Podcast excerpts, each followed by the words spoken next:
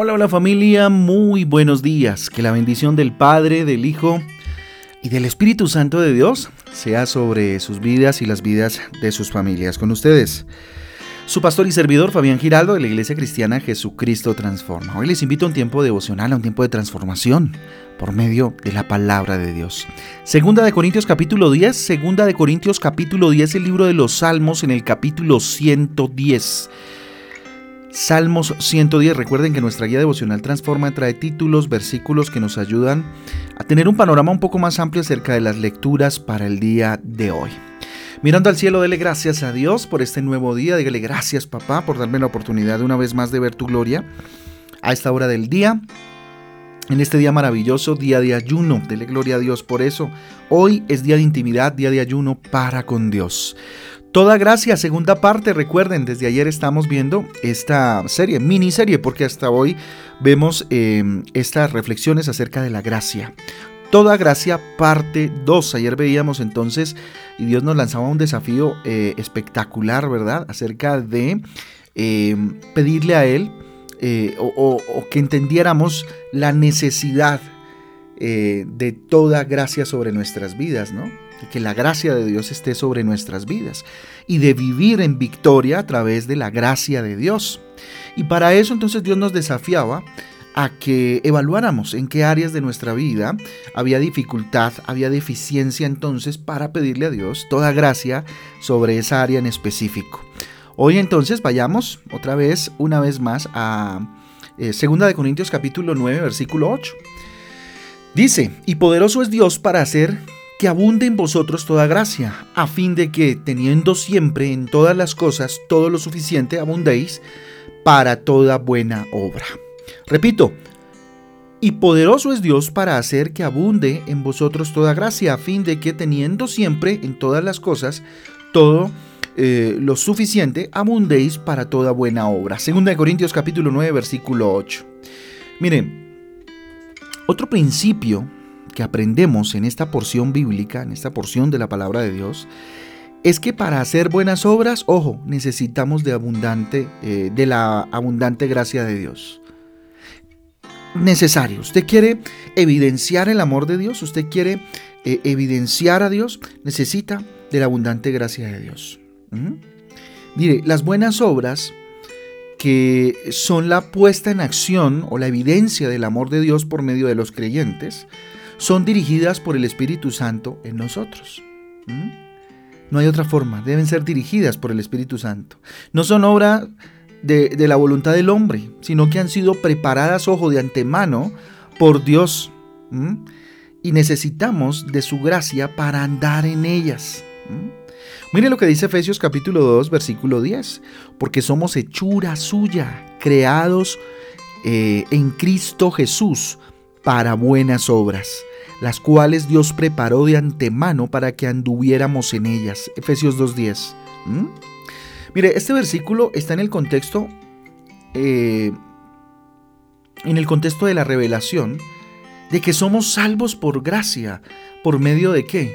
De la fe, del creer, no por obras, para que nadie se gloríe, dice la palabra de Dios en Efesios capítulo 2, versículos del 8 al 9. Dice, porque por gracia sois salvos, sois, perdón, salvos por medio de la fe. Y esto no de vosotros, que es, em, pues es don de Dios, no por obras para que nadie se gloríe. Pero fíjese, estas obras que hacemos han sido dispuestas por Dios para todos los que hemos nacido de nuevo.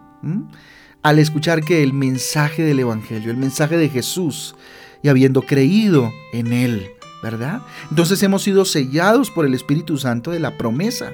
Y eso está clarísimo en Efesios capítulo 1, versículo 13, donde dice, en él también vosotros habiendo oído las palabras de verdad, el Evangelio de vuestra salvación, y habiendo creído en él, fuisteis, ojo, sellados con el Espíritu Santo de la promesa. Fuimos sellados para buenas obras, pero dirigidas, por supuesto, por él, ¿verdad?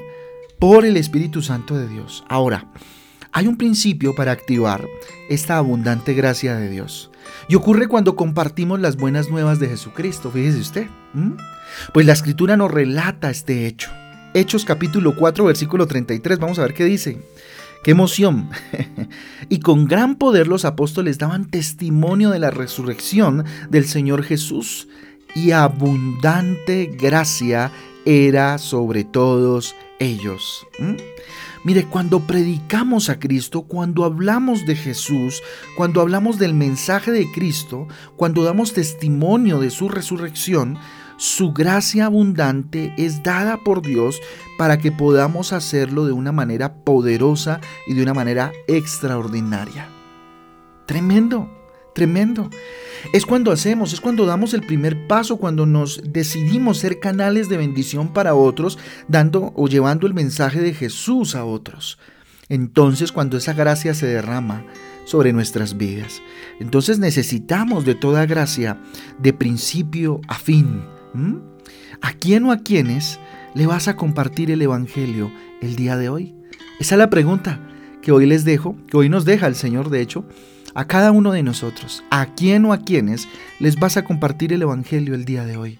Para experimentar entonces toda gracia sobreabundante sobre nuestras vidas.